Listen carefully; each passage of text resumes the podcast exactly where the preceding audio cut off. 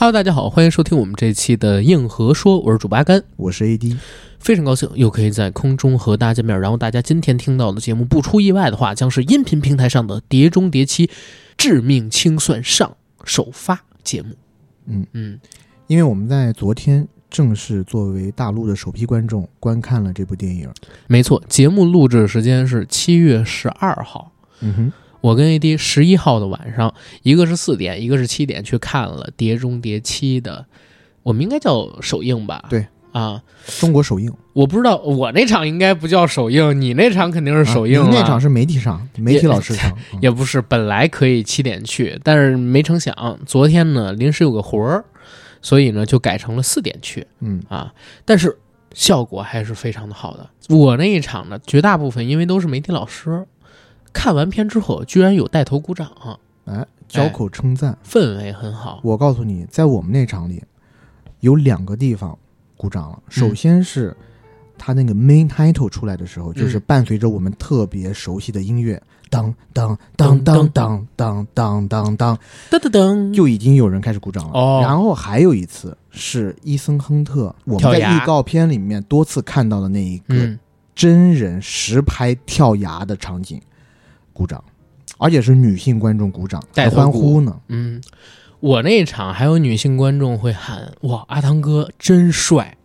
阿汤哥在这里头确实有那么一两幕让我觉得他真会，因为 死到临头，已经离危险很近了，但他这时候是怎么说的？他抱住这一个在这一集里新认识的那个女伴儿，嗯，告诉他。我会用我的生命来守护你。没错，而且还有他们在一起开会的时候，他那话是怎么说的？嗯，我不知道该怎么保证，但我知道你比我的生命更重要。我发誓，我会用我的生命去守护你。这哪是这哪是对同伴说的话呀？是，请记下笔记。对，请记下笔记。所有的渣男都要记住这句话。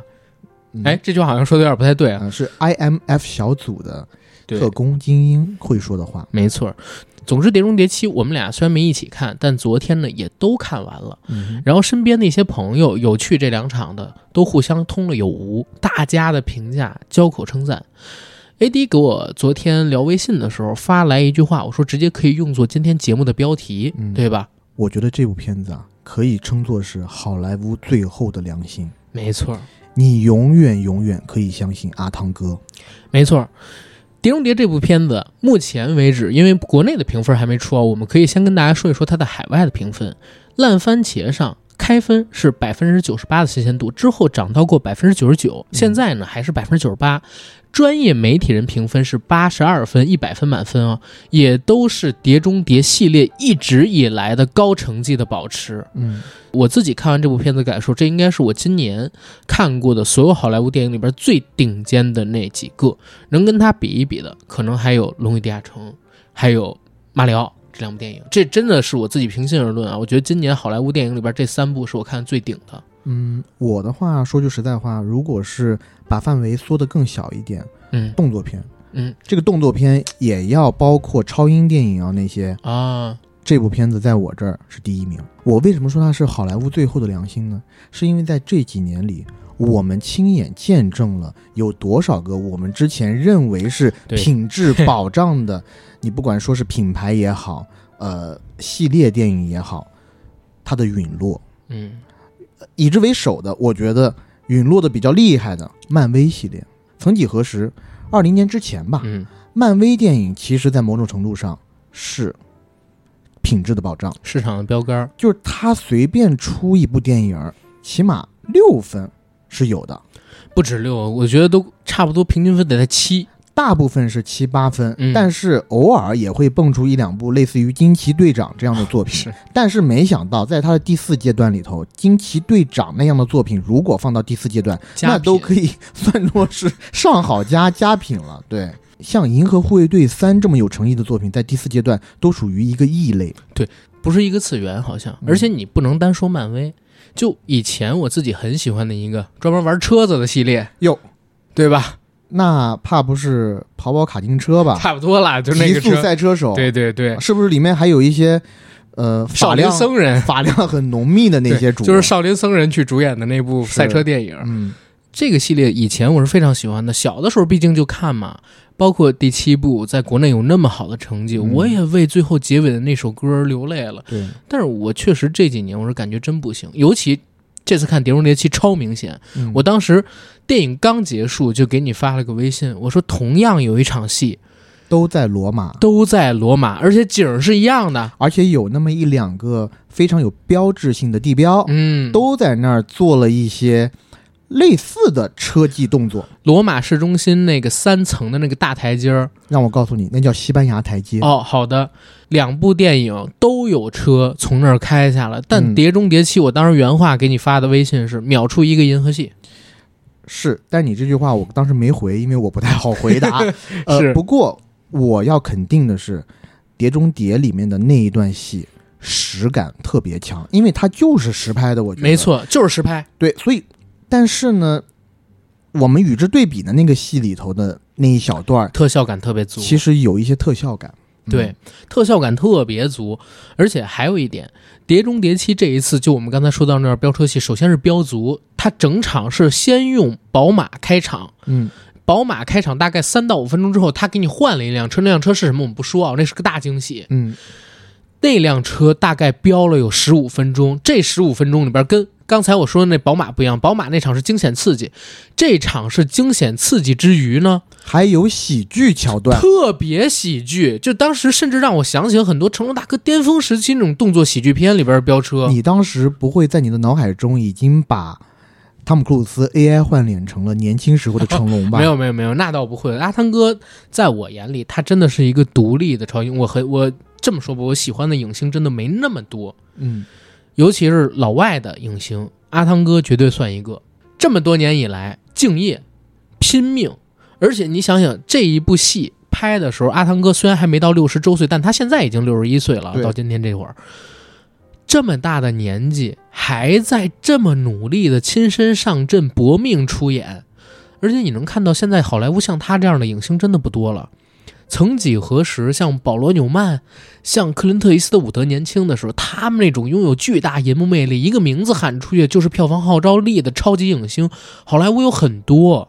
但是时间真的来到二十一世纪的第二个十年，甚至都不说第二个十年，第一个十年开始，有这种魅力的明星，我眼里啊只有阿汤哥一个，然后可能小李子算半个，因为《荒野猎人》他也是凭自己一个人的名字卖到了三四亿美金。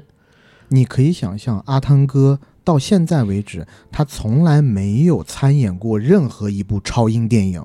阿汤哥是目前为止，我觉得在好莱坞真的嗯是可以凭他的名字就可以卖票的。没错，就在前几年，其实有一个演员，当时号称是全世界片酬最高的演员巨石强森。啊、在那个他最风光的年头，嗯。大家都以为可以凭他的名字就能卖票，但是不好意思，电影市场特别残酷。嗯。在你经历过两三次连续的失败以后，我们看到的有那个《丛林奇航》，嗯，叫 Jungle Cruise，我不知道中文名字叫什么。就是《丛林奇航》，OK，还有《黑亚当》还有其实一部《红色追击令》在红色奶飞的那个，，对，在奶飞上。嗯，几次连续的失败以后，其实他的口碑和人气已经大不如前。对，所以我们才看到了什么？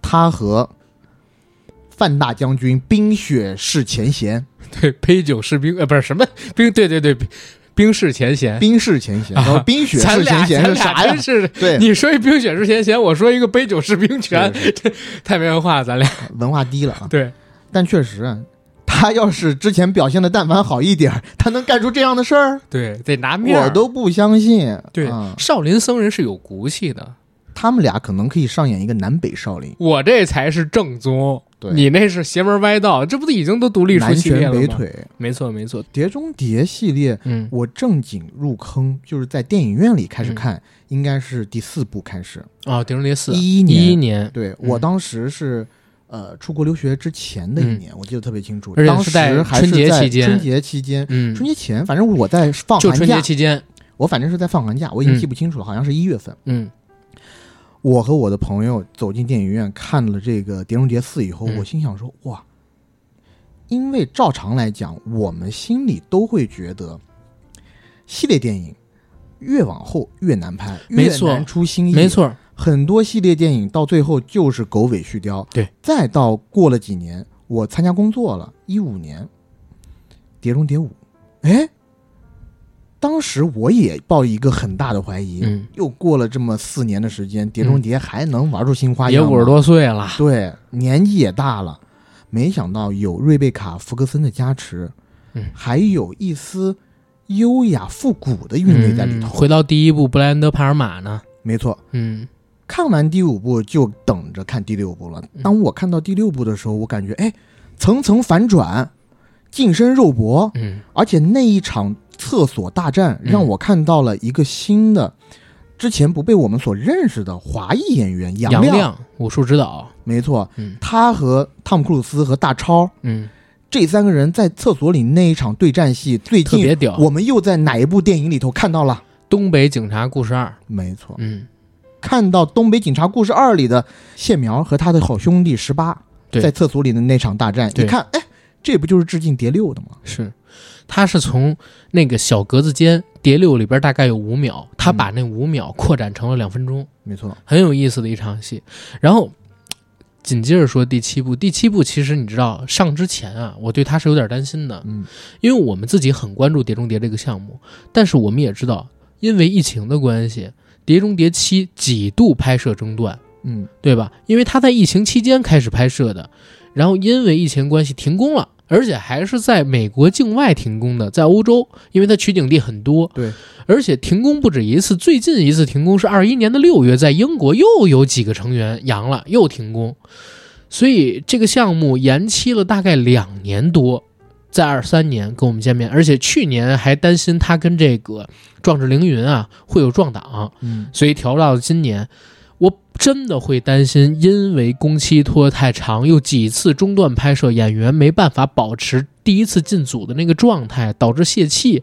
可是没想到这次回来一百六十四分钟的电影，首先文戏上张弛有度，动作戏我们也说了两场非常精彩的大场面，直接就在预告片里边给你播出来了，嗯，而且还没到碟七的剧透环节，但是我必须说一嘴，这次结尾的那场动作戏分四层给你推进，很屌。层层推进，让我有一种恍惚间，我感觉我在玩《神秘海域》某一集的感觉，闯关的感觉，过这关马上就是下一关，马上就是下一关。有那种层层递进的满足感。嗯，最后那场大结局，他逃脱的那层层递进那个戏，那对演员也是很大的一个体能的消耗。对对，他每过一个，算了，我不能说，等到后面说环节后面说，嗯，然后我们先不跟大家就是聊太多感受，聊感受会有点空咱们进点了干货。嗯，先跟大家介绍一下《碟中谍一》到《碟中谍六》我们的记忆，然后给大家稍微串一串他们这个母题故事，还有就是关于这六部电影幕后的制作信息。嗯，然后，如果大家不想听这部分，想直接跳到碟七的剧透部分，请关注我们这期附属栏里写的时间轴，直接点击跳转。如果大家不想听剧透部分，想看完电影之后再回来听我们聊，也可以听完这段之后呢，就先关上，然后等节目回来之后看。所以话不多说，先进《碟中谍》系列简史。嗯，其实《碟中谍》这个系列呀、我们知道肯定是因为阿汤哥主演之后，但其实他在美国境内或者说在西方语境里边吧，是一个挺长寿的 IP 了。因为《碟中谍》这个 IP 其实最开始是一部剧集，它在六七年的时候开始播出，播了好几年，而且名字也就叫做 Mission Impossible，跟《碟中谍》的电影是同名的。对，中文名字是这样，中文名字叫虎胆妙算。没错，而且还有一点要说明啊，《虎胆妙算》这部剧集。它的主题曲就是我们熟悉的“嗯咚嘟嘟嘟嘟嘟嘟嘟”，阿汤哥在买下改编版权的时候，也买下了这个经典音乐的版权。嗯，而同时，《碟中谍》系列，如果大家有看过的话，有一个非常经典的镜头是烧引线。烧引线的时候响音乐，对不对？对。烧引线响音乐的这个画面配音乐的想法跟创意，也是在六十年代那部剧集里边就有的。嗯，那为什么九二年的时候阿汤哥会买下呃《碟中谍》的版权呢？是因为九二年的时候，阿汤哥在自己三十岁那年，自己成立了一家制片公司。哦，和他的好朋友一起成立的。因为你想那个时候，《雨人》也上了，《金钱本色》也上了，对吧？嗯然后《壮志凌云》也上了。又是票房巨星，同时又有文艺的佳作，而且那个时候他应该是最红的了。嗯小鲜肉，在美国的小鲜肉，然后又有实力的小鲜肉吧，应该这么说。算是封顶的那种明星，那肯定是不愿意一直自己居于人下，受别的人的操控去拍一些片子，嗯就想自己成立一个公司做片儿。那当年阿汤哥非常有眼光，就看上了《碟中谍》，然后想把它改编成电影。但改编成电影中间还有一特有意思的契机，阿汤哥其实不只是想做制片，他那个时候呢还想做导演，所以他就经常会去他一个好朋友家串门儿，跟着好朋友聊天儿，顺便去偷师，跟他聊一聊怎么做导演，怎么做制片，然后去学习这好朋友是谁？斯皮尔伯格。哦，斯皮尔伯格，我们大家都知道，定义了好莱坞三段式商业电影格式的人，老对吧丝头儿啊，老斯头儿对。而且据说啊，好像在奥斯卡的这个领奖舞台上边，感谢最多的人是上帝，感谢第二多的人是父亲母亲，第三多的人就是斯皮尔伯格。嗯，这是所有去好莱坞奥斯卡领奖的人上台之后感谢的人里第三多的，然后仅次于上帝和父母。你就想想，就是他在好莱坞或者说在电影史上是怎样一个地位，尤其是商业电影史上，嗯他几乎定义了现在的这个商业电影嘛。然后在斯皮尔伯格的引导下吧，汤姆克鲁斯算是对整个制片的流程啊，然后有了一些了解。然后特别巧，他去斯皮尔伯格家做客的时候，认识了一个导演布莱恩德·帕尔玛。嗯那个时候呢，布莱恩德·帕尔玛已经拍了之前名噪一时的《八面煞星》，也是我特别喜欢的那一部嗯 Scarface，托尼·蒙大拿，这世界属于你，对，对吧？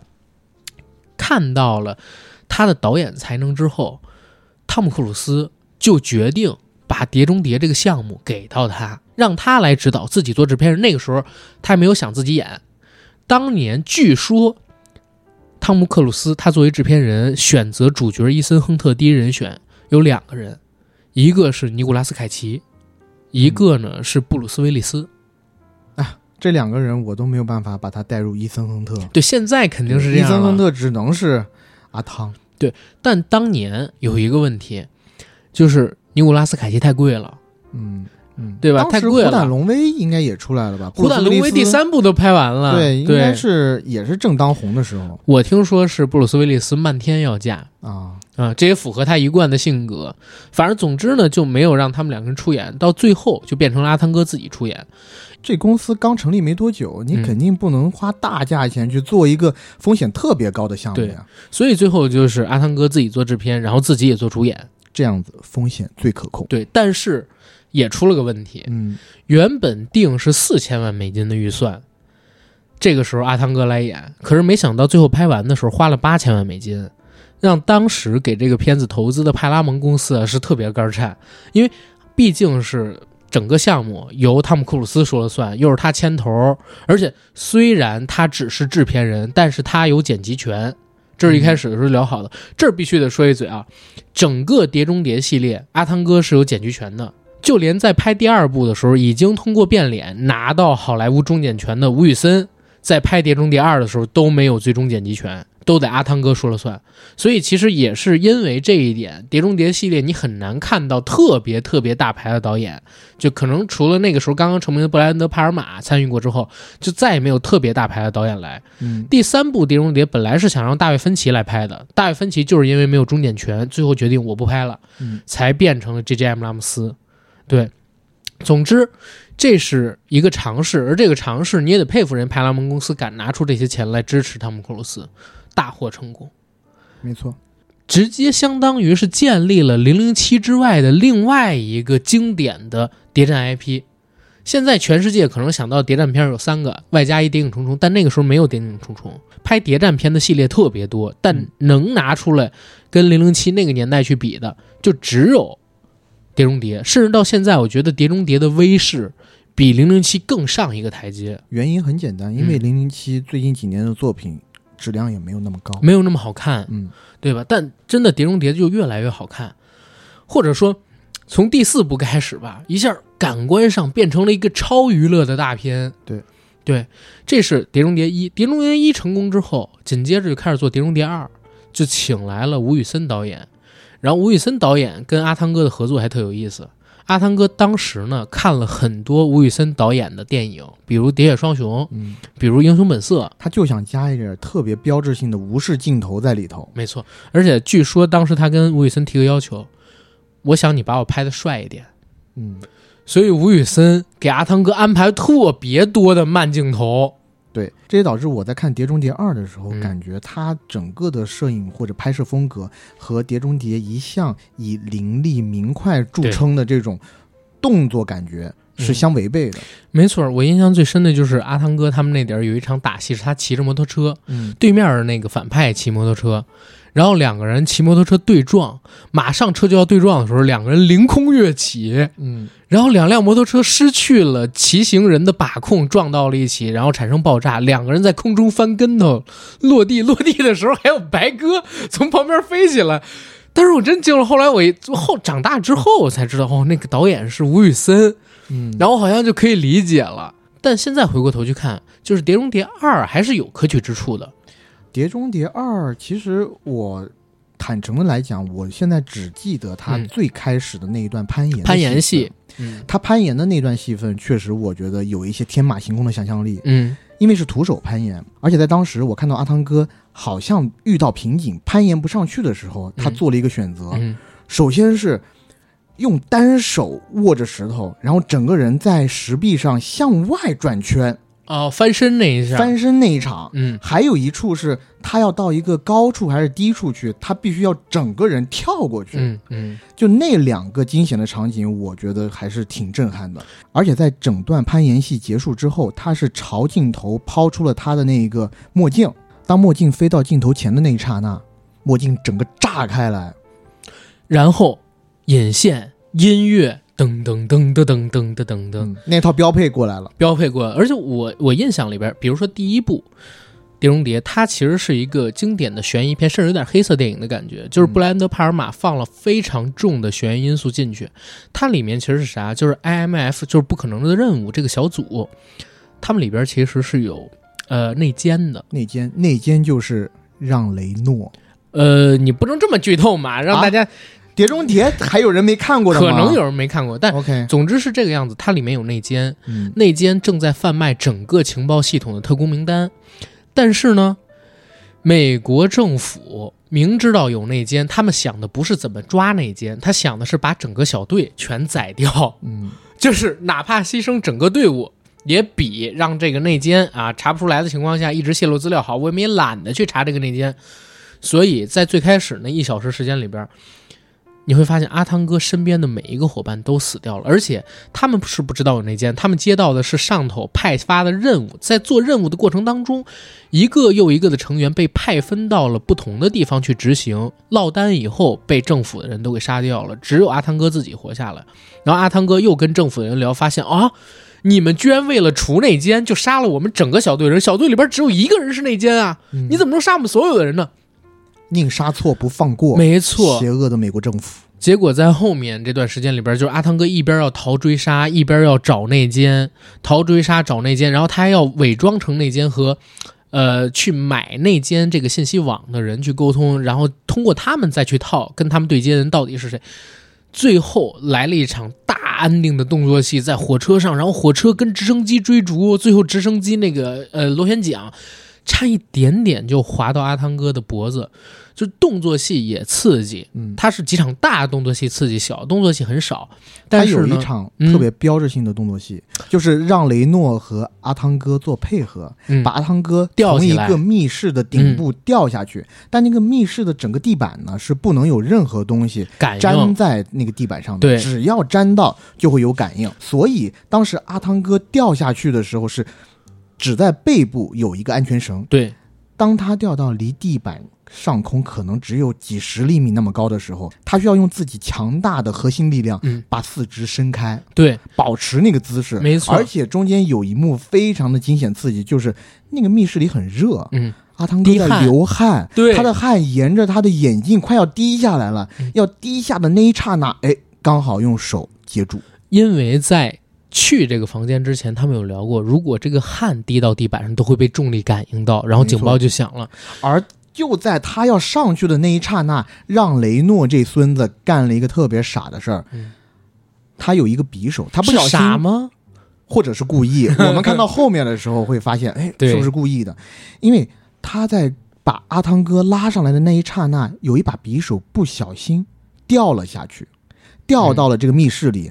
就在千钧一发之际，所有人，包括我们观众，都会觉得这个任务到此为止，就会失败了。嗯没想到那匕首插在了那电脑桌上，嗯，没掉在地板上，对，躲过一劫。躲过一劫。而且那一场戏就是《碟中谍》的由来，因为嗯他们要偷那个碟片。对，为什么《碟中谍》这个系列在国内叫《碟中谍》呀？嗯它不是间谍中最牛逼的那个间谍，嗯而是说装在光盘里的间谍。嗯，所以第一个碟其实是光碟的那个碟，对，但没想到就严惩下来了。对，反而达到了某种程度上的信达雅。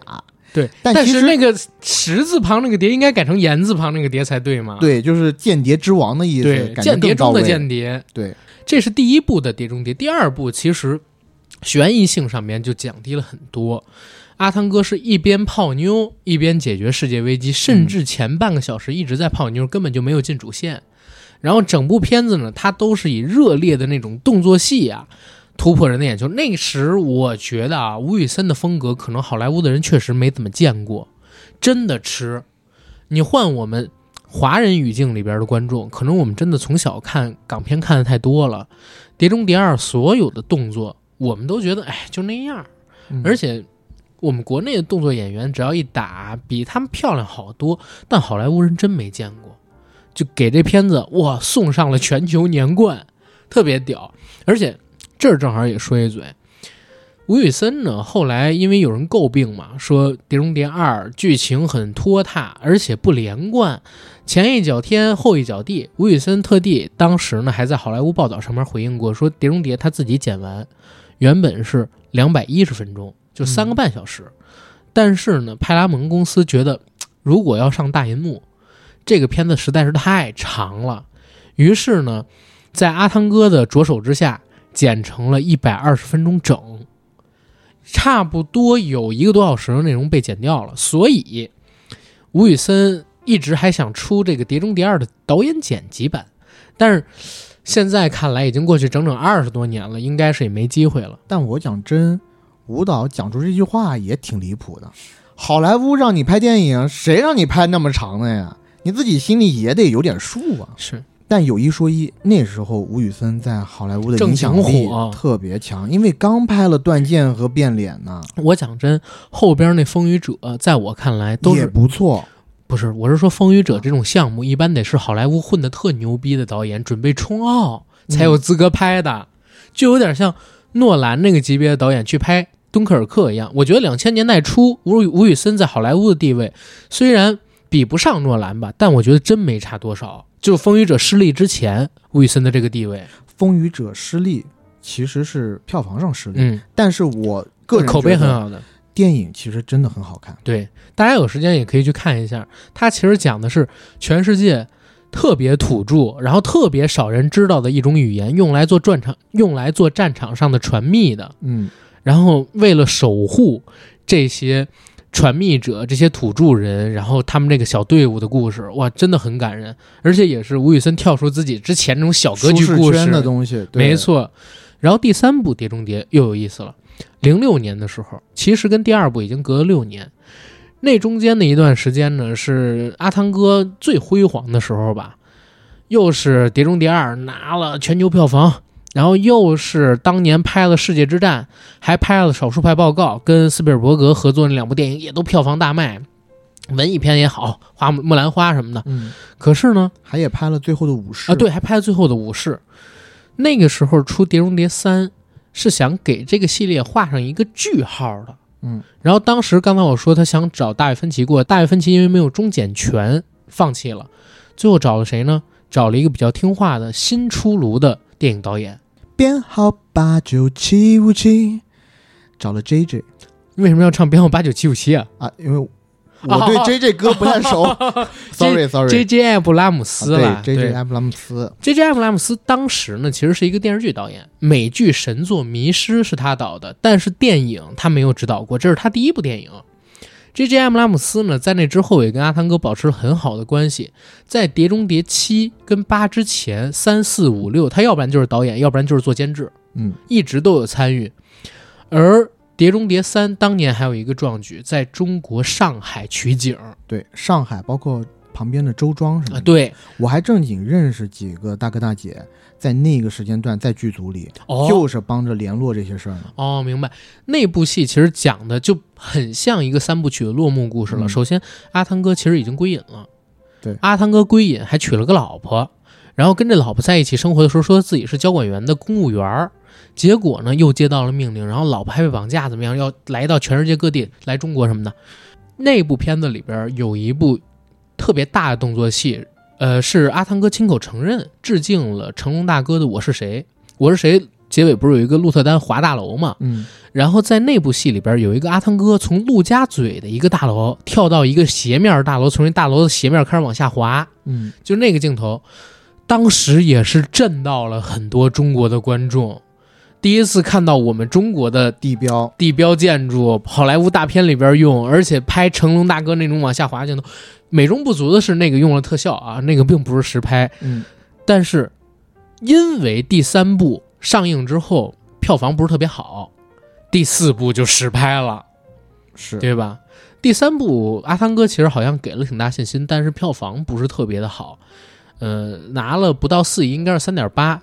按好莱坞，因为我们国内是三倍回本嘛，但其他别的国家有可能分账比例更高，尤其在美国甚至能到一半儿。基本算基本上算是全球的话两倍。对他这个也是小赚，但是跟他预期可能差了一点。嗯，我觉得不能说是票房不好，因为嗯它确实在当年也是全球第八名。嗯，但是跟第二部往下退了不少，可对，能因为第二部是冠军嘛，没错，所以可能信心上受了一点打击。没错，所以之后好几年都没有再碰过《碟中谍》这个系列。可是阿汤哥正好也遇到了职业生涯的一些坎坷，首先就是在奥普拉脱口秀上跳沙发，嗯，对吧？奥普拉聊到了他当时的新婚妻子，然后阿汤哥不知道为什么突然之间在镜头面前就手舞足蹈，然后跳到了沙发上，然后又坐下又跳了一次沙发。当时已经开始有网络了，我还记得就好多阿汤哥当年的动图在网络上被疯传，然后重新配画面、配台词、配口音，对，剪成各种视频。这是一个，古早年代的鬼畜视频，没错。还有一个就是当年阿汤哥这个信仰，对啊、但是现在对，但是现在阿汤哥已经就是表明划分了，但是在当年对他有很大影响，外加连着像什么《失入羊口》《行动目标希特勒》嗯，这几部片子口碑都不好，一度阿汤哥就有点像变成票房毒药的样子，直到他演了《借刀杀人》。还有一部片叫《热带惊雷》，他在里边演一个秃头的大肚腩的老板，对，在里边狂完跳舞，全颠覆形象。没错，才开始口碑回升，然后紧接着一一年的那一部《碟中谍四》，一下就让阿汤哥起死回生了。回归到了一线影星的位置。真的，我我那一年，因为我在看奥斯卡，那一年是比利克里斯托他做这个主持人，开场的 VCR 视频剪辑就是电影的剪辑里边有阿汤哥拿着一个胶带，有阿汤哥拿着一卷胶卷，电影胶卷，然后踩破楼冲进楼里的这么一个镜头。比利克里斯托手里边抱着一个爆米花，还跟他打招呼。然后等到奥斯卡颁奖典礼一开场，第一个上台的就是阿汤哥。比利克里斯托弗这么介绍他说：“你人生成长路线里不可能回避的一个名字，汤姆·克鲁斯。”当时我真的感觉他就杀回去了。嗯，然后《碟中谍四》不是在大年初一上的吗？他其实有一个说法，我不知道这个说法有多少人知道。是当年我还在什么电影票房吧玩的时候，当时有人说阿汤哥其实是助力中国开创春节档的一个人，因为一月九号一零年的时候是《阿凡达》在大陆上。正好也是跨春节，结果春节的票房特别的好。那个时候没有春节档的概念，才会给这些好莱坞电影上。嗯，然后紧接着一一年就是阿汤哥的电影，然后在春节期间上，票房也特别好，才有了就是一二年、一三年大家开始去春节档，甚至到了一三年《西游降魔篇》大年初一上拿十二多个亿票房，那之后整个春节档才火起来，所以阿汤哥算是带火整个春节档。然后第四部他用的导演是《超人总动员》和《料理鼠王》的导演，叫布拉德伯德。那个导演其实导第四部应该是我跟 AD 有聊过，好像是你最喜欢的《电影我最喜》。欢的是第四部。对，内部的开场我就觉得特别好。先是一个特工在俄罗斯执行任务，特别特别秀，特连贯。从楼上掉下去，突然在他背后打开一气垫子，嗯，然后他马上以为没事，结果来一美女对着他噗噗两枪，然后再紧接着就是阿汤哥在监狱里边了，下一个镜头，然后他越狱那段戏，我觉得特别的酷。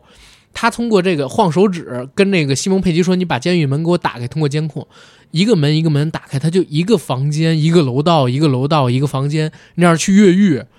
开场特别牛逼，等他逃出来的时候，是我可能这些年看动作片看过最顺的开场而且他逃出来的时候，我还一直以为那个是俄罗斯红场呢，啊！就有点像东宫一样的那种建筑。对，他一逃出来，那个建筑不就爆炸了吗？克里姆林宫，那就是克里姆林宫爆炸了。是克里姆林宫吗？对，但是不是开场，哦哦，他是看到后面的时候，他是到后面的时候潜入到克里姆林宫里，他们戴了面具装将军对什么的。对我印象最深的是这一段，嗯，就是他戴着面具，就是在《碟中谍》里面特别重要的一个道具——人皮面具。只要戴上了这种高科技的人皮面具，然后在喉咙处贴上变声的对对对磁片，首先你声音可以变成嗯对方。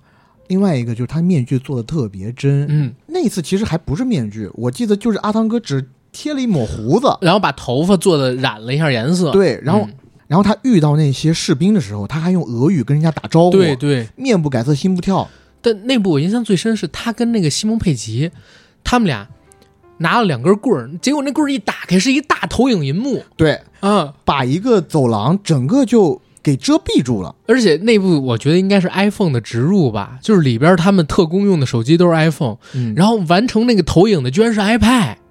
iPad 在拍着那个楼道里边那佛像，然后前边全息投影就在那个屏幕上边把佛像给投，他们俩举着那佛像开始往前走，还拿一个那个放呃扬音器模仿那个水滴厕所水滴滴下来的声儿。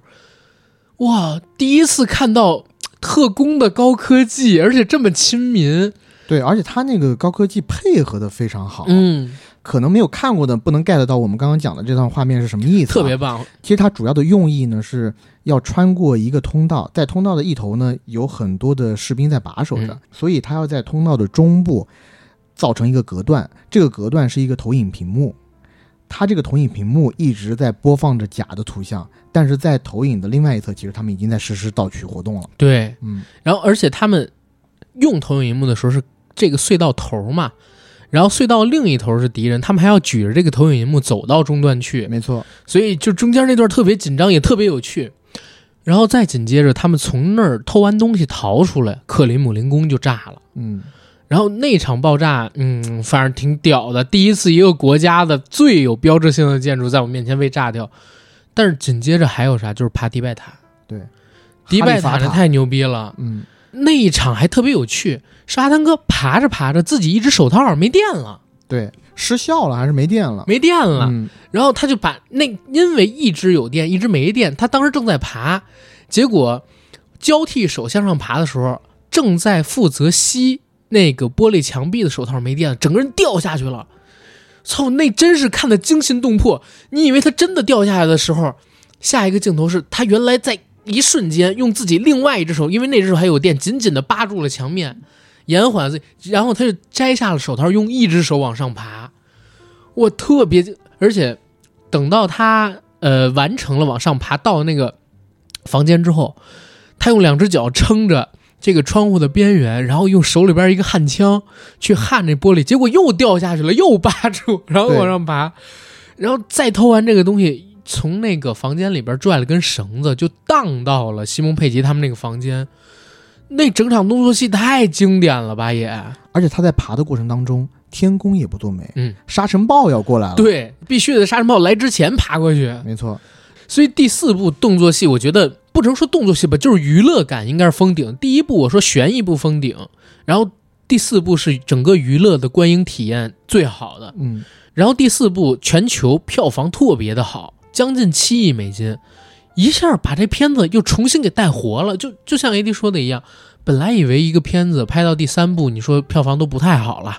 对吧？到后边可能就陈词滥调，结果到第四部满血复活更上一个台阶儿，真的印象里边没有别的系列片做到过，就重新激活这个 IP 的活力。紧接着就是第五部了，第五部到第七部、第八部其实都是一个导演，这个我们得跟大家说一下。，对，都是克里斯托弗麦考利。没错。而且他其实不只是在第四部了，第三部的时候，据说他也已经参与到了这个片子里边去。第三部里边，他参与了编剧的工作。然后第四部他是监制之一，而到了第五部开始正式升做导演，五六七八都是他，而且有可能后边还是他。嗯，所以阿汤哥很喜欢这个导演，我觉得他喜欢那个克里斯托弗麦考利有一个原因，听话，就 非常听话。因为我看过他们在片场的花絮，克里斯托夫麦考利啊，永远都是围着阿汤哥身边转，而且阿汤哥指什么干什么。因为他之前是个编剧，嗯，应该是阿汤哥给了他这么好的机会，对指导由阿汤哥主演的系列电影，没错，而且是个香饽饽啊，黄金招牌啊，给他来拍。他当时跟他做了《侠探杰克》，做了《明日边缘》，都是做编剧啊。然后呢，呃呃，《侠探杰克》他还是导演。然后等到《碟中谍》开始就哇，来做导演了。嗯，这么大的 IP，世界顶级的 IP，最有票房号召力的男演员，搁我我也肯定围着他转啊，对不对？是我可不是大卫芬奇，说什么呢？当然也不人也不缺我是啊。总之呢，第五部的《碟中谍》又有新意，在保持第四部高娱乐性，甚至还有点喜剧的一个基础上，复古感特别强，回到了第一部那种悬疑惊悚的氛围里边。第五部如果我没记错，《神秘国度》，当时他们要打的是辛迪加，然后它的剧情其实也像第一部一样，是有关于 IMF 小组里边情报泄露的故事。他们要去跟辛迪加三四回的辗转，不断的去翻底儿，去查谁到底是隐藏在我们项目里边的卧底。然后同时格局还更大，他引入了丽贝卡·福格森，就是英国情报局军情六处的这个特工人员。MI Six，没错，而且丽贝卡·福格森在开始的时候还跟阿汤哥是有一种又惺惺相惜，但同时又隐瞒自己的身份，亦敌亦友亦情人的这种三重关系。中间还让那个丽贝卡·福格森背叛过阿汤哥，又背叛过丽贝卡·福德森自己的那个组织，然后又安排丽贝卡·福格森被自己的组织派去当卧底，又背叛了他卧底的那个组织的同时，又背叛了自己的组织去追阿汤哥。多重反转。特别多反转。那那部戏的戏眼儿就是那个丽贝卡·福格森，所以到第七部里边，我们能看到他回来了，但是他已经不是军情六处特工身份了，对吧？就是因为第五部里边他来回的反，最后其实相当于是隐居了。嗯，第五部票房成绩也很好，对。但这要说回来一下，嗯克里斯托夫麦考利，我刚刚查了一下资料，他是在九六年凭借《非常嫌疑犯》获得最佳原创剧本。无双，我天啊！居然是他编的，我都不知道，我真不知道这个。是克里斯托夫麦考利编的。嗯那那确实他真有编剧才能对，但是我又在想，好像新木乃伊也是他编的。啊！新木乃伊也是他编的吗？对，嗯，这很难评，这非常难评价。我祝他成功吧。呃，但新木乃伊有两个编剧，嗯可能是因为另外一个编剧吧。我我觉得应该是因为你像那个《非常嫌疑犯》，其实是一投资特小的片儿，对，那个片儿可能他是唯一编剧，但是像新木乃伊那么大的项目，应该是一编剧团，嗯嗯、他的占比应该也不大。但是这就说远，咱们再说一蝶舞，嗯，蝶舞有几个名场面来的也是，开场扒飞机，对，扒飞机那我也真就那是实拍，啊，对，当然是飞机飞起的之前，但是嗯。据说也在跑道上加速，加速到快飞起的那个速度了。没错。应该是从第五部还是第四部开始，每一部《碟中谍》就有一个宣传的主打，就是巨大特技。阿汤哥对实拍特技，而这个特技一定是从任何角度来看都是对人身安全是特别特别危险的。是。第五部主打的就是这个扒飞机，扒飞机，一架巨大的美军军用运输机，它扒在飞机的外围，飞机起飞的速度我们都知道，嗯。那得多快才可以，而人扒在外头，这时候你要想，飞机外面气流本身就大又紊乱，嗯。如果这时候有一个小石子裹进气流里，然后砸到阿汤哥身上的话，这后果都不堪设想。而且我看过后续的一些呃幕后花絮，阿汤哥在扒飞机的时候，眼睛要戴着特制的隐形眼镜，那个隐形眼镜的硬度要特别强，就是为防止有那种特别细小的灰尘对。会破坏他的视网膜。没错，而且第五部里边还有高空跳伞，对，对，就空高空跳伞，从飞机上跳下来，然后自由落体去打嗯，那一场，五十多了，他是六二年的，五十多了，好厉害。嗯而且第五、呃、高空跳伞应该是第六部，如果我没有记错的话。啊，是吗？那五六部我有点可能记混了。第五部应该嗯还有一个、嗯呃特技，是在水下，阿汤哥憋气，对对对，六分钟，六分钟，他而且他为了拍这样的一个镜头，他真的跟世界最棒的自由潜水者学习憋气。能学到六分钟对。我记得当时我在看那一个画面的时候，我真的就不自觉的，我好像也嗯屏息凝神了。是，其实你说你憋一两分钟，反正也不是一个长镜头拍也可以。嗯，但是，请大家注意，那部戏里在那个桥段，他确实用了剪辑，但只用了几个剪辑，嗯真的是用跟随镜头拍的。那对演员要求可大了，所以你看着才爽嘛，对对吧？最后他憋气。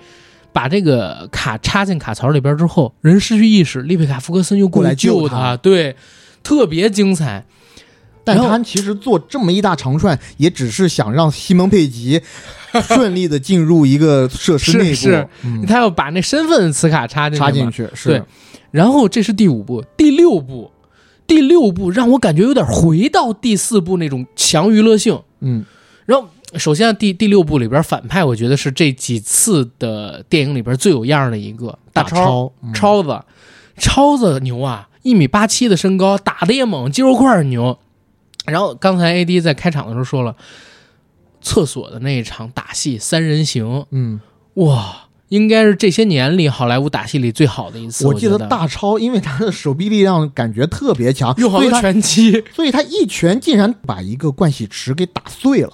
对，而且那个叫杨亮的还特别阴，被打翻之后啊，从那个水池子底下卸了一根钢管儿，就是钢的那个排水管儿，然后拿那打他们，哇，就整场戏特别精彩。而除了这个之外，还有几个特别大的动作场面。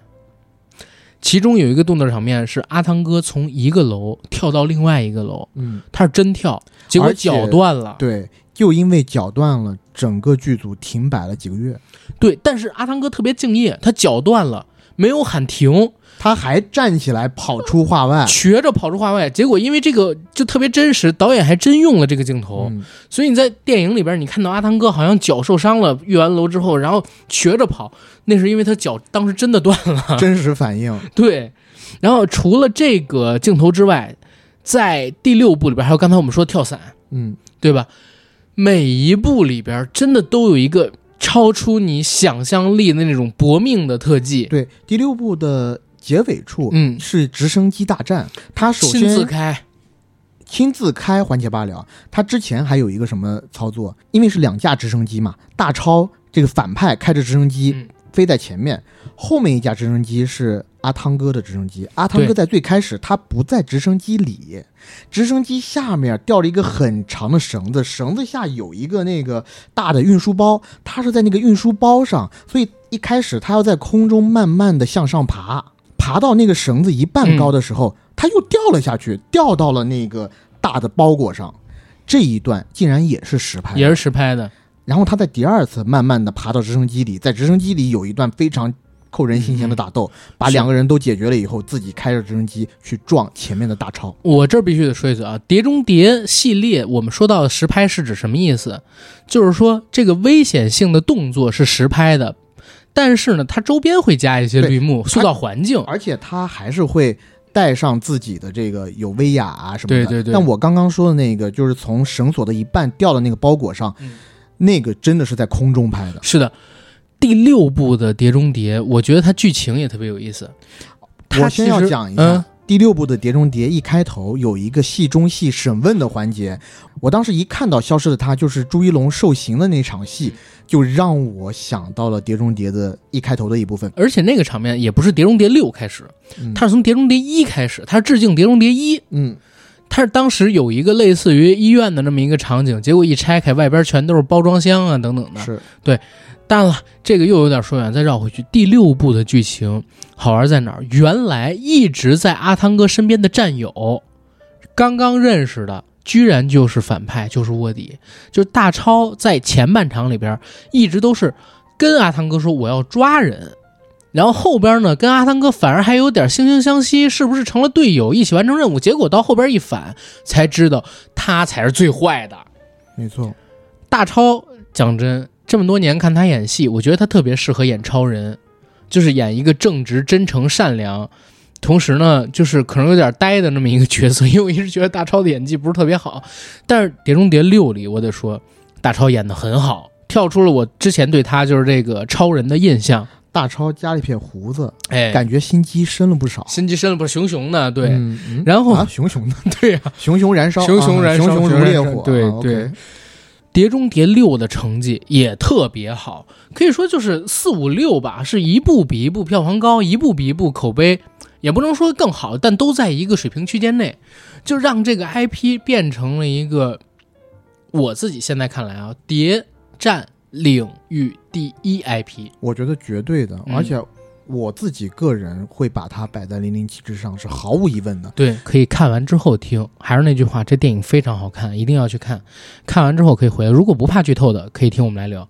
先说说首映礼吧，因为我没去首映礼，你先跟大家聊聊首映礼什么样吧。我去的四点那场，首映礼这一次正经还值得说一说，嗯因为它是在万达 CBD 嘛。嗯，你坐着电梯升到万达 CBD 的大厅位置的时候，映入眼帘的是啥？不是万达那几个字儿，嗯是派拉蒙制片厂 LA 的那个大门。啊，然后穿过那个大门是三个在电影里最劲爆的特技场景，每一个场景你都可以进去体验、拍照，甚至是拍视频。我看到了，三个场景分别是：一是罗马驾车飞驰的场景，就是飙车戏那个，飙车戏；第二个是跳伞，现场是真的有一个滑翔伞，你可以坐在那个伞里，但是呢，你的后边和地下都是投影。啊哦，所以，当你被提高以后，你看地下其实是实际的画面在那走动的就是对，就是好像你在天空中一样。啊然后会有摄影师给你拍照。另外一个呢，就是最后的火车大战，就是他们火车快掉下去了，他们扒在那儿的镜头，啊，你也可以模仿他们，然后给你照拍那。样一个对立体镜头，然后罗马街头飙车的那个戏份呢，是现场真的有一辆小黄车，嗯你可以和你的朋友一起坐进去。嗯，哎，我这儿正好想问一嘴，那小黄车是什么品牌的？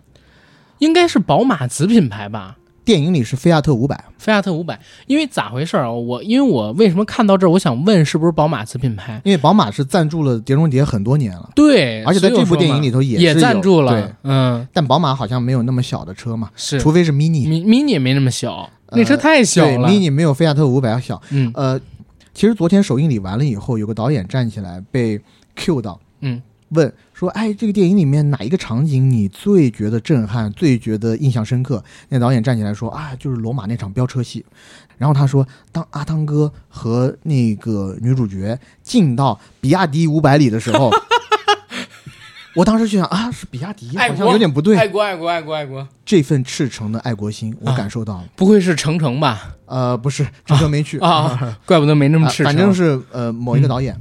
但我要说的是，他现场的那个陈设啊，就是在那个小车后边儿是一个曲面的 LED 屏，所以当你的车在左右摆动的时候，后面的 LED 屏是在播放罗马疾驰飞过的。啊，街景然后在前头架了一个手机支架，你可以把你自己的手机摆在那儿，有工作人员帮你拍视频。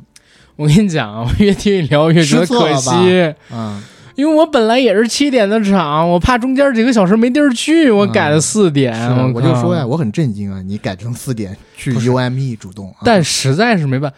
你想啊，我去访完了苗哥他们几个人之后，三点多，三点多到七点也没事儿干，我再开回家，然后再奔。但是我要知道首映礼那，哎呀，我忘了它是首映礼了。哎，但是有一个好消息，嗯可以给北京的大家提个醒。嗯据说这几个陈设啊会在那儿摆一段时间，啊好像至少要到下周。啊，那我六日的话，本来也要去看片儿嘛，对，你可以去看一看。但是我不知道会不会有现场的工作人员去给你现场洗照片了，因为我们那时候可以，现场洗照片啊。对啊，是每一个人拍的照片都可以现场洗出来的。那我就有点生气了。早知道昨天真的，我哪怕而而且你知道，昨天我本来打算我看完电影开过去的，嗯，就是我跟你说我还没走，我在双井呢，我去 CBD 也可以。后来呢，就临时又接到一个电话，我跟朋友吃饭去了，我又没去 CBD，、要不然我去 CBD 还能赶上个尾巴。对，可以去体验一下的。是，呃，但这些又说多了啊，这个遗憾就让他遗憾着吧，下次有机会《碟中谍八》的时候补上。然后咱们说说《碟中谍七》的剧情，《碟中谍七》这一次我觉得有一个要跟大家聊的我很喜欢的概念，就是他这一次做的很复古，有点回到第五部跟第一部。这种悬疑元素很强风格，而且还有一个强设定，因为这一次他们面对的反派特别强大，嗯，可以控制非常先进的那些电子设备，所以在这一次里边，他们要手动的把自己的电子设备降级，没错，要用没那么科技的电子设备，比如说我们现在都已经习惯了用电子信号，然后来做那种耳机进行窃听、对话、传递消息等等的。但是因为害怕敌人把它改写数据，他们甚至使用了模拟信号，嗯，就像是我们以前用电视然后接收天线信号，用收音机那种。而且有一幕我觉得特别震撼，就是嗯某情报机构的总部，当一群情报机构的头头坐在那儿互相交流情报的时候，从言语之间我们知道，哎，这个情报总部起了变化，是啥呢？嗯。就是因为这个大反派如此的强力，可以渗透进任何的电子网络，嗯，所以下一个画面紧接着的就是一个巨大的空地厂房，这个厂房里摆满了小桌，这小桌上都是一个个的速记员，在用最原始的打字机在那儿打着一些信息资料，而配着旁白，就是说为了防止它被渗透，所以嗯我们现在运用最复古的手段，用纸和笔记载下我们的信息。没错。那一眼望过去，起码有几百个信息源对。那个场景给我震撼挺。为什么我说我喜欢这个设定？因为你知道，就是谍战片啊，你越往后拍，你越对它里边那些神奇的科技道具啊感到厌倦，因为出的实在太多了。但是《碟中谍》七跟八呢，反其道而行之，就是因为科技太强了，反而倒过来影响到了我们的信息的传递，甚至借由这个传递假消息，让我们自食恶果。那怎么办？我们要退回去，我们用没那么发达的科技玩儿。这时候有意思是了，低科技对高科技，而且要用低科技赢高科技，这个设定就很有意思。而且我觉得，因为第七集和第八集是属于上下集嘛，等到第八集的时候，有可能他们会用更落后的科技、更原始的科技，嗯，尝试的去做梗。可能真正打败那个那么至强反派的，嗯真正用到的武器也不是高科技的武器，嗯而是最原始的天下大爱。不对，我觉得有没有可能用一杯水直接倒进处理器里？但是他那个处理器就是在海底啊它不是外边有一层铁皮吗？啊啊也是对不对嗯这说到铁皮这儿，就正经跟大家来透一透了啊。其实《碟中谍七》的开场是没有阿汤哥他们出现的，嗯是一个潜艇戏，一个世界上最先进的来自于俄方的潜艇。嗯这个俄方的潜艇，它其实是一个武器实验装置，它有一个自我运行的 AI 防御系统。这个 AI 防御系统超级强力，一方面，它可以做到令自己存在的这个潜艇于全世界所有的声波雷达、所有的监控系统下隐形。意思是啥呢？第一，它可以屏蔽所有的声波；第二，它可以篡改敌人的系统，让敌人发现不了自己。甚至篡改自己的系统。没错，这是通过驾驶员之口给我们描述的。怎么描述的？是说他们其实已经驾驶这个潜艇，到了各个国家的军事腹地，去游览了一圈，没有任何人发现他们。嗯而这是个核潜艇来的，如果他们真的直接发射了核弹，他们所在的那个国家的军火库直接就炸没，甚至整个地区直接炸没，也不会有人发现他们，因为他们做到完全隐形了，在对方的这个雷达系统里边。没错。但正说着说着话，突然发现他们这个潜艇被另外一个潜艇跟踪了，而且这个潜艇能发现他们，还朝他们发射了鱼雷。为了反击，他们也发射了鱼雷。可是，敌方潜艇突然在自己的雷达里不见了，而敌方发射的鱼雷也不见了。大家正纳闷呢，突然发现鱼雷倒挂，撞上了自己的潜艇，嗯自己发射鱼雷撞到了自己。自己打自己。为什么？这要问你为什么？嗯，原来是他们这个 AI 系统觉醒了，它要自我保护。这个 AI 系统叫做智体。然后我们发现这些潜艇兵，呃，因为这次的冲击全部都死了，他们哇浮到了海面上，而这艘潜艇就留在海底，而浮到了冰层之下，到冰层之下，因为它在应该是在北冰洋还是什么极地圈儿对嗯执行任务，所以当那个潜艇爆炸以后，尸体飘起来，但是触到了冰壳。嗯呃，在影片的后半段会说出来，直到第二年开春冰融化了以后，这些尸体才被发现。没错，而这点儿也说一个有意思的事儿，借由着潜艇移深海底，智体也获得了自由，对吧？也没有人去驾驶这个潜艇了，也没有人控制它了，只要没人打捞它，它就获得自由了嘛。因为它母的计算系统是在这个潜艇里的，嗯，就是最原始的源代码，没错。也是用这个源代码可以找到杀掉它的破绽。当智体获得自由之后，它要做的是什么呢？它要做的就是在互联网上不断的复制自己，不断的生长。这一点就引起了世界各国的重视，那命令也就下到了伊森亨特所在的 IMF 小组。可是，智体是无所不知的，甚至因为它太过于强大，有每秒数百京的计算力，就是比兆还多啊！嗯这个计算力，它可以通过分析所有手头的线索，推演未来的无数种可能，进而推测出可能性最大的几种方向是什么，几乎相当于可以预知未来。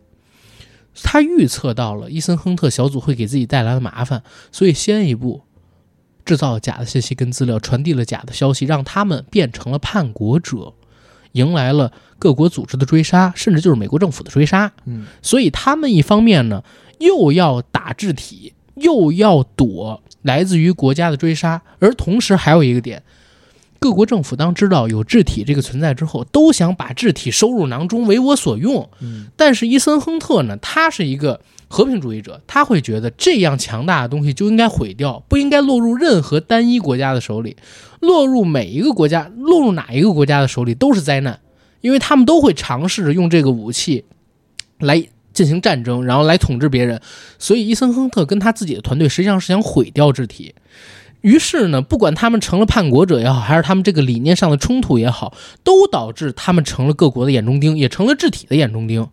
所以在两面受敌的情况下，伊森亨特就要和自己的小组尝试着独立去击败智体。然后这里边出现了几个我们很熟悉的人，首先啊，西蒙佩吉，嗯，然后还有那个黑人的黑客叫乌普还是什么，我忘记他的这个角色的名字了。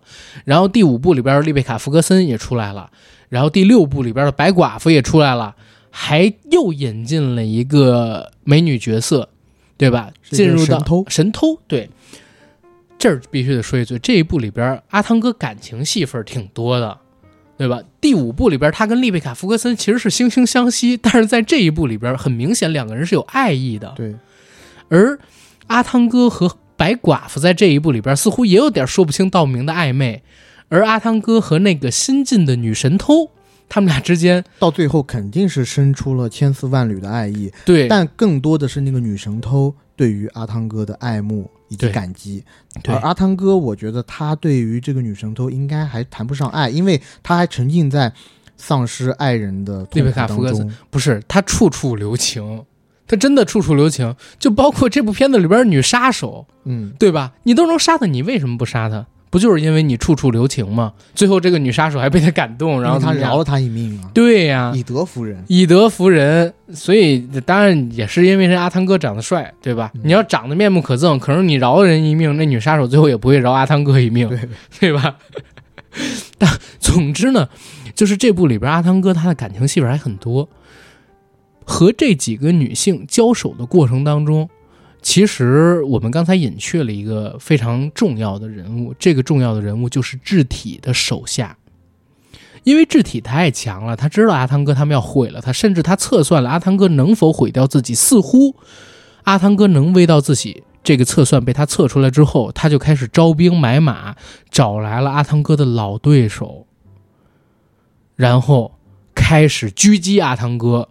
几场大动作戏就开始了啊！一个是在机场上边的追逐，一个呢是在呃我们刚才说的罗马街头的飙车，再有最后的火车大战，都是因为这个智体操控的反派阿汤哥的老对手对阿汤哥下绊子，然后引起的。整个电影虽然有整整一百六十四分钟，你看起来很长，但这样讲吧，就在潜艇坠毁之后，然后那些尸体浮起来，真正响起《碟中谍》的音乐开始，整个片子是没有尿点的。全程第一文戏很顺，第二武戏很燃，一气呵成。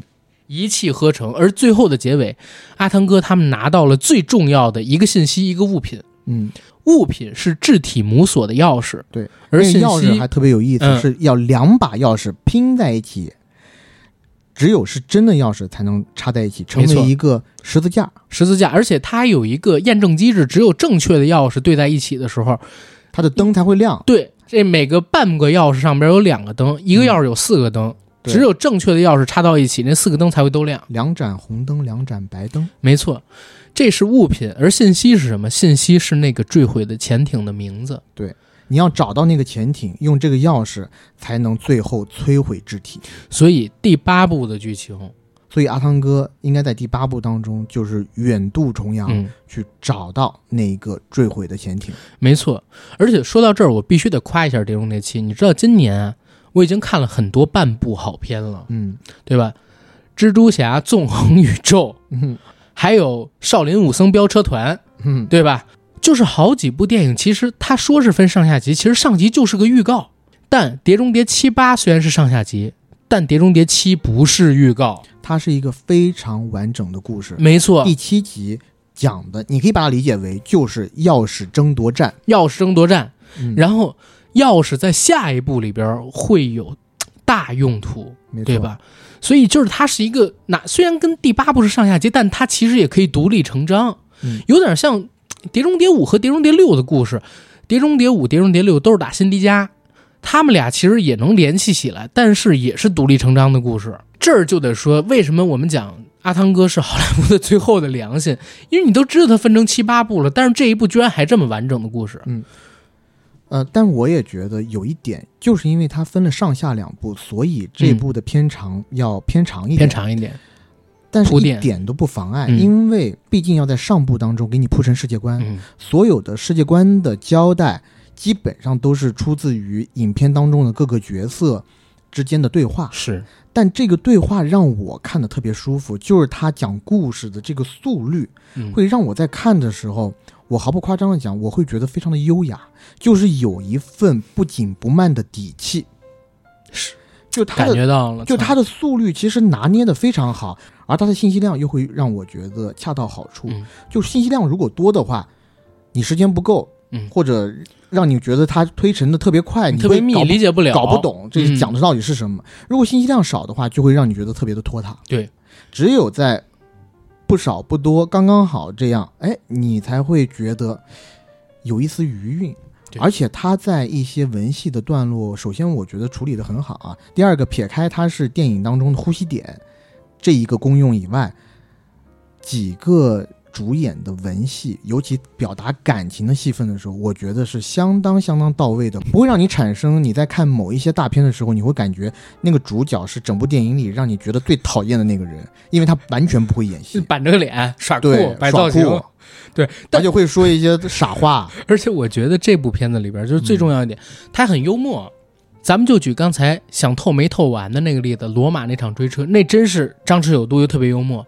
因为开场的时候，我们知道啊，《碟中谍七》这个系列里边一定会有一场飙车戏的，嗯因为《碟中谍》系列每一集里都有，而且一定是个大场面。对他要么就开车，要么就是自己骑摩托车。没错，那这一部是先骑摩托车再开车，而且跟之前还不同，之前是阿汤自己飙，嗯，这次他还带了个累赘，对，因为跟他在一起的那个女神偷虽然会开车，但明显是个新手。但是他们两个人手又是被手铐铐在一起的，对，因为阿汤哥怕如果不铐手铐的话，这女生偷就跑了。女生偷手里有线线索，线索嗯不能让她跑掉。没错。但是因为大家都知道啊，这个欧洲很多国家的车其实是开左舵的嗯，啊，跟我们国内一样，它不像美国一样开右舵，所以阿汤哥这个系手铐的时候，我觉得可能是出于习惯了啊，系错了手。握方向的时候，他有点逆手了，所以得让女生去开车。开始的时候让女生开车，可是没想到这女生开车太猛了，太差了。太差了，就来回的撞。后来没办法，只能换阿汤哥去开车。然后阿汤哥开车呢，手因为方便握方向盘的那只又跟女生系在一起，没办法碰方向盘，他只能用一只手打方向盘。他开的还是手动挡的车，要挂档，然后还踩刹车，所以就手忙脚乱的。这个时候又有笑料。然后又特别惊险刺激，因为他们在飙车的时候，背后其实是有一个杀手开着的武装车，嗯，特别厚装甲的武装车在追他们。那辆车强到什么地步？能一口气冲开十几辆摩托车，自己一点伤都没有呢。被那车压过去，相当于车就瘪了嘛。他们俩开的是民用的宝马车，所以开始先翻躲一段时间。为什么说好笑？好笑是阿汤哥带着这个女主从破烂的这辆宝马车，因为车门都没了嘛，嗯、对吧？下来说我们特工有自己的系统，对啊，我叫一辆安全车来。是，结果这个镜头给的还特别反差，当时是给了一个斜的镜头，第一辆出的前景是一辆特别帅的跑车，宝马还是宝马，你以为是这辆车对不对？结果呢？下一秒，当他摁下手机上一个键之后，一辆特别特别小的，那叫什么车？菲亚特五百。菲亚特五百有点像那个甲壳虫，但比甲甲壳虫还要小好多，比甲壳虫应该是要小一半，小一半。然后忒儿就窜出来了，窜出来之后，然后停在他面前。当时真的，整个厅里全是笑声。我那场，女生望着这是什么车？先上去吧。上了车之后，他俩把这车启动。启动的时候，我不开玩笑。这个时候，我在的那个厅里边有吸气的声音，哇！因为那个车启动的声特别唬人，嗯，就嗯，引擎好像特别猛，特别猛，然后好像特别高科技，甚至这车好像会变形一样，所以大家都觉得哇，是不是这个车特别高科技？可紧接着阿汤哥一下找出六个按钮，一摁，雨刷器动了。对。因为那六个按钮没有任何的指示，然后他其实也不知道怎么操作这辆车。没错，然后这个时候全场又都是笑声，女生看着他，呃，那个女神偷看着阿汤哥，阿汤哥嗯扭了一下头，开始说：“但我讲真，这车叫安全车真有道理，就是这个车在整场飙车戏里边翻了差不多得有七八次，撞了差不多得有十几二十次，一点伤都没有，车门都没坏。”嗯，对吧？车玻璃都没坏，而且他们在上车之后的几十秒之内，我马上意识到了为什么要在罗马城用这辆车，因为罗马城很老，它有很多的胡同和小巷，嗯、大车是进不去的。对对，它可以开这辆小车去钻胡同，钻胡同、钻巷子、钻隧道。嗯，然后关键是啥？关键我我真的不开玩笑，在我这里边，大家都知道，今年我看到两场在罗马城内飙车的戏，我已经说第二遍了。嗯。这辆小车给我带来的刺激，完全不比之前那部电影两辆超贵的肌肉跑车，还有那大铁球带来的刺激感差，甚至更有甚之。嗯，为什么？因为他们俩跑的过程当中，它太小了，而后边那车又太强了，真的在追逐他们。而且电影导演好用心，这车特别小嘛，所以他们针对它特别轻的体重做了一些设计，比如说。罗马那儿不是有一个西班牙台阶吗？有三层，每一个层是一个大台阶，有一大平台，然后几十层小台阶下边又是一大平台，然后又是几十个小台阶，又是一个大平台，这么分三层。这个小车从这跑的时候，因为它太小了，所以颠簸感极强。你就看到阿汤哥他们两个人在这个台阶，在这个车里边噔噔噔噔，一会儿撞头，一会儿撞腿，一会儿撞头，一会儿撞腿，然后落到平面上之后呢，这个车车门会打开，再一撞，然后因为它太小了，又没办法停住，对吧？一翻滚，连着翻滚六七圈，两个人本来刚在上车前换了位置，本拉汤哥在副驾驶，他换成了这个主驾驶嘛，要开车嘛，结果就因为在空中这车翻了好多圈，他们俩居然在车里边滚起来，等滚的镜头一结束，阿汤哥又坐到了副驾驶，那女生又坐到了主驾驶，必须得让女生开，因为后边车已经追过来了。这一个桥段设定，我觉得特别的妙，特别好笑。首先是觉得啊，怎么这么无巧不成书？在第二个就是紧接着一个镜头，就是那个大的武装车、嗯、直接是冲破了栏杆，对，他也无视那些个台阶啊什么的，因为对于他来讲，那些台阶都太小了，所以他开起来还挺稳的。嗯、是，很快的速度就从台阶上冲到了台阶下。跟那辆小车近在咫尺，对。而在这个时候，哎，也有意思。这辆大车强是强，但是它熄火了，嗯。然后呢，理所应当的就是这辆小车应该最好的逃生节点，嗯。但没想到，因为这女生啊，她开车技术太烂了，然后又加上紧张，她一启动这个菲亚特五百，这个小黄车就绕着这辆巨大的武装车绕圈儿。我觉得是这个样子。他第一次启动的时候原地打转，所以轮胎各种冒烟，是因为他同时踩了油门跟刹车。嗯，然后他油门踩的太狠了，刹车也踩的太狠了，结果就导致原地转圈。然后等到后边，他一个劲儿的就是往左转或者往右转，是因为他跟那个伊森亨特抢在抢方向盘，就真的特别好笑。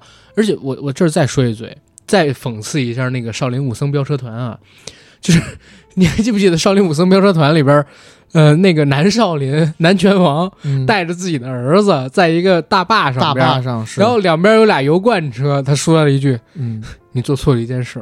不是，他是这么”说的，嗯，他们做错了一件事，他们从来没有把车子从我手中抢走。没有夺走我的方向盘，应该是、我我我只记得那句英语，They never took my car。对。然后哦，对你没有夺走我的车，对，对然后他紧接着就撞撞开了大坝，撞开大坝那个石墙，嗯然后开下大坝，对不对？其实有一说一，那一个场景也挺爽的。嗯，但是呢，因为你知道它是特效做的，对所以其实紧张感不会有那么强。没错。但这一部有一个好玩的地方，《碟中谍七》这辆小黄车打到最后一场戏的时候，实际上是前边儿它实际上是它开到了一个巷子里，巷子头呢是很多辆警车，巷子尾呢是他那辆对手的大车追逐着他，他跑到这个巷子里边，你马上就没有去路了。然后突然间，阿汤哥撞开了一个就是遮挡物，冲进了一个小道里、小巷里，因为他特他的车特别的小，而那个小道是之前你不不知道在那儿的，突如其来有那么一小巷子，比你之前知道，呃，那个南拳王开着车要冲下大坝，你多了一层惊喜感。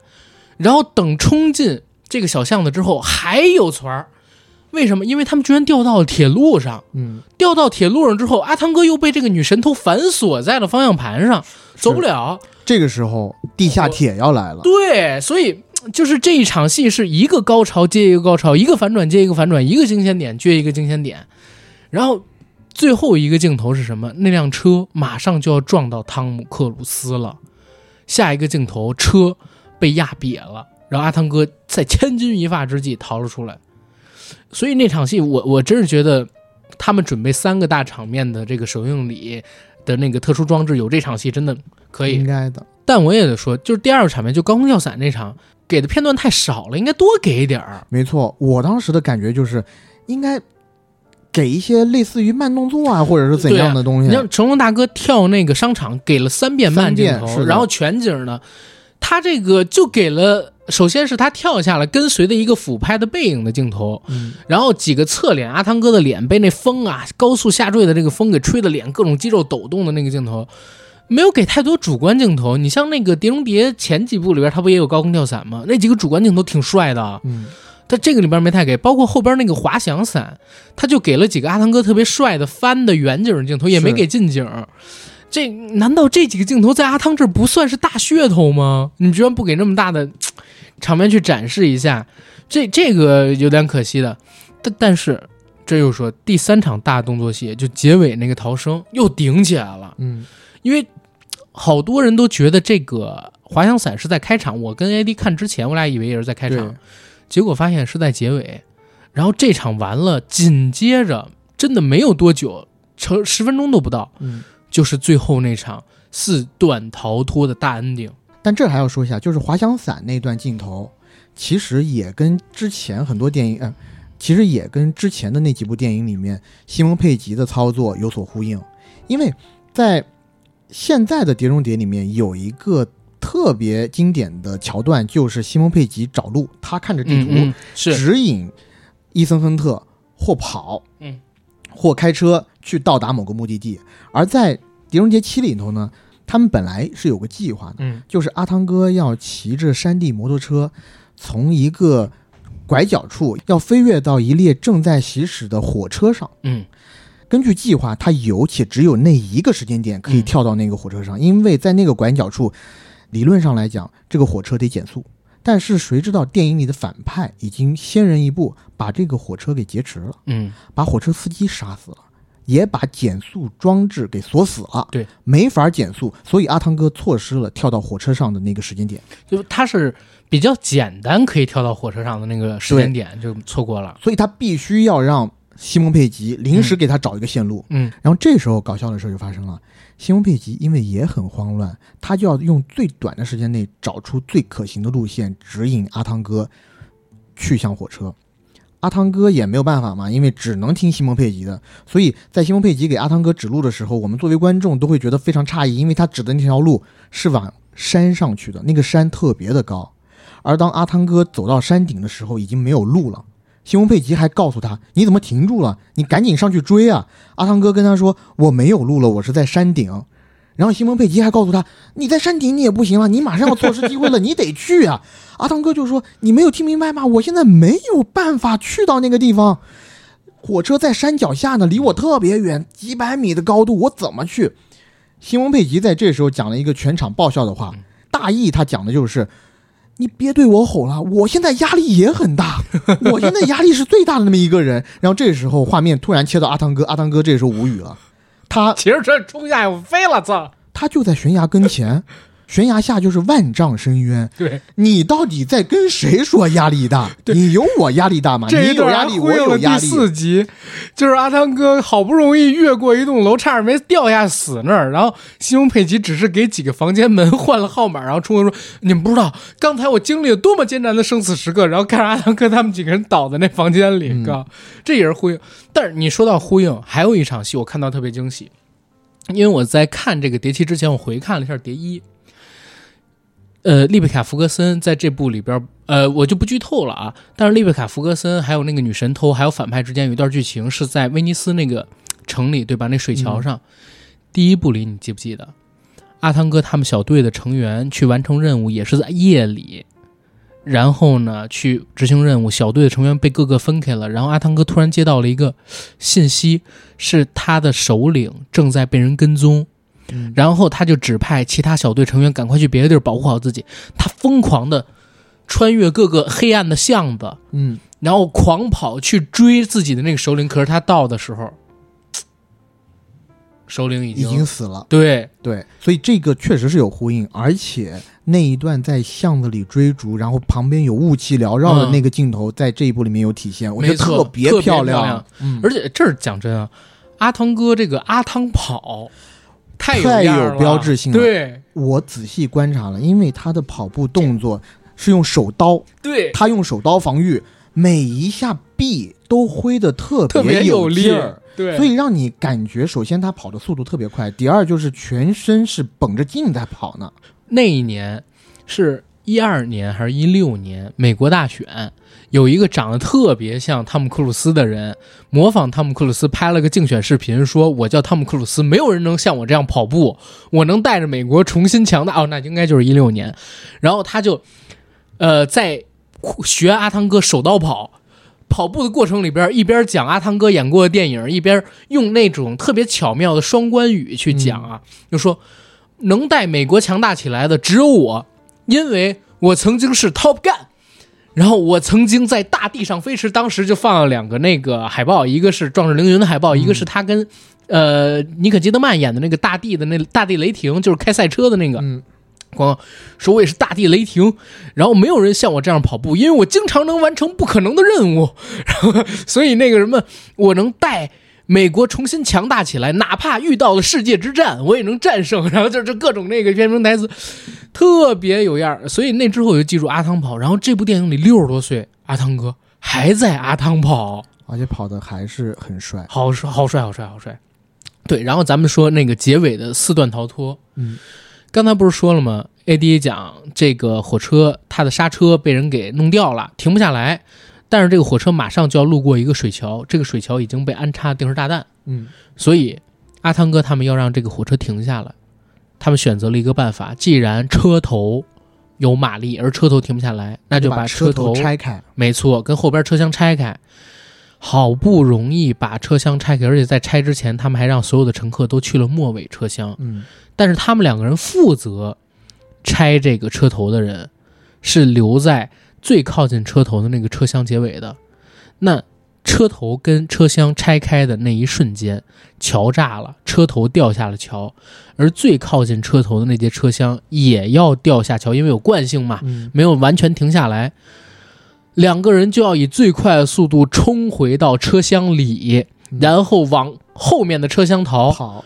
可是他们往后面的车厢逃，后面的车厢还在因为惯性往山崖下坠，所以他们每逃一节车厢，后面那一节车厢又到了快要坠下去的时候，他们又往上再逃一节车厢，而这节车厢也要要坠下去，直到逃了四节车厢整。对，而每一节车厢跟每一节车厢又不一样，对，每一节车厢的功能不一样。没错，我记得他第一个进的车厢应该是厨房，那是第二个，第一个就是正常的那个乘客车厢，嗯，然后第二个就是厨房，厨房里就是有很多那些餐具啊，而且还有，呃，应该是炸鸡用的那种热薯油，条什么的。你就看到那些热油都在往地上泼，其对实是特别危险的一个嗯，环境。对对对，而且还有人天然气在烧的那个火炉，天然气后来还爆炸了。，对，他们在爆炸那一瞬间跳到了下一节车厢，又滑又怕被灼伤，嗯然后还有爆炸，而且他的车厢因为是在下坠，所以当他走进去的时候，车厢可能倾斜倾斜度只有五度。对当他们快要逃出那节车厢的时候，那节车厢往往都已经呈九十度直立。垂直了，而且最后他们逃的那节车厢是一个呃，应该叫呃酒吧，嗯，就是吧台有这不就是一个酒吧的一个车厢，那里边有吧台，有音乐的乐队，所以有一架钢琴。对，有一架巨大的钢琴。这个钢琴本来是被那个铁钩固定在地面上的，但是因为九十度了嘛，那个铁钩马上就要断开，然后阿汤哥要跳到车厢的另外一面拽住栏杆，躲开这个钢琴，再把女主给拽过来。所以那场戏让我突然想起，就是之前我看过一个电影叫《密室逃脱》，嗯，然后密室逃脱他们遇到了一个地板跟天花板反过来的地方，他们要逃出这个密室嘛，要那样去玩。哇，那整场戏他们逃四个车厢，我操，每一个车厢都向前增大一个难度，因为越往后那个车厢的倾斜角度就越大。先是比如说三十度，他们爬斜坡；四十度爬大斜坡，后来到最后垂直九十度，垂直上下爬，一层又一层。那场高潮戏差不多得有小十分钟。嗯，真的，而且到结尾的时候还玩了一个惊险，就是他马上就要掉下去，就要掉。下去，结果有人高人相助，对啊对就不剧透了。对，所以就是结尾这场 ending 的动作戏也很精彩，嗯，真的是一百六十四分钟给足你，对吧？还是那句话，就是这几年好莱坞的动作片，在你看到越来越套路，而且越来越依赖特技，嗯，甚至很多电影的剧情会让你觉得有一点点幼稚。对的时候，阿汤哥教出来的这个元素上复古，不是说低科技对高科技吗？嗯又在情节上，又在气质上，很像哎九六年那部《碟中谍一》悬疑片的气质。同时，反派智商不下线，正派呢武力值跟反派的武力值又能打得有来有回，这样尊重观众又尊重自己的电影真的越来越少了。对，嗯，就简单来讲吧，其实这部电影你在观影的过程当中，可以从第一分钟把你紧扣在荧幕前，你的心、你的精神、你的脑力，一直跟随着主角团队，一直到最后一分钟。对，行，我觉得咱们俩说的也太多了，我这显示两个多小时聊《碟中谍》啊，OK 呃，这部电影我们俩我在豆瓣上面打了八分，你呢？我在豆瓣上给了五颗星，我对于阿汤哥是有一层光环的，我特别喜欢他。你要这么说，那五颗星我觉得等到第八部给了、嗯，啊，我等着下半集呢。好吧，总之是强烈推荐，欢迎大家到影院里边去看一看这部《碟中谍七：致命清算》上。然后节目的最后啊，阿甘来做个广告。我们的节目《硬核说》已经在全网各大播客平台同步播出，欢迎各位收听、订阅、点赞、打赏、转发我们。想加群的加 J A C K I E L Y G T，让我们的管理员拉您进群，和我们一起聊天打屁。想关注节目最新动态，还有主播最新观片，还有生活动态的，想在微博上搜索 “AD 钙奶喝奶”以及硬核班长，关注我与 AD 的官方媒体账号。行，广告到这儿，谢谢大家，这期节目到此为止，拜拜。拜拜。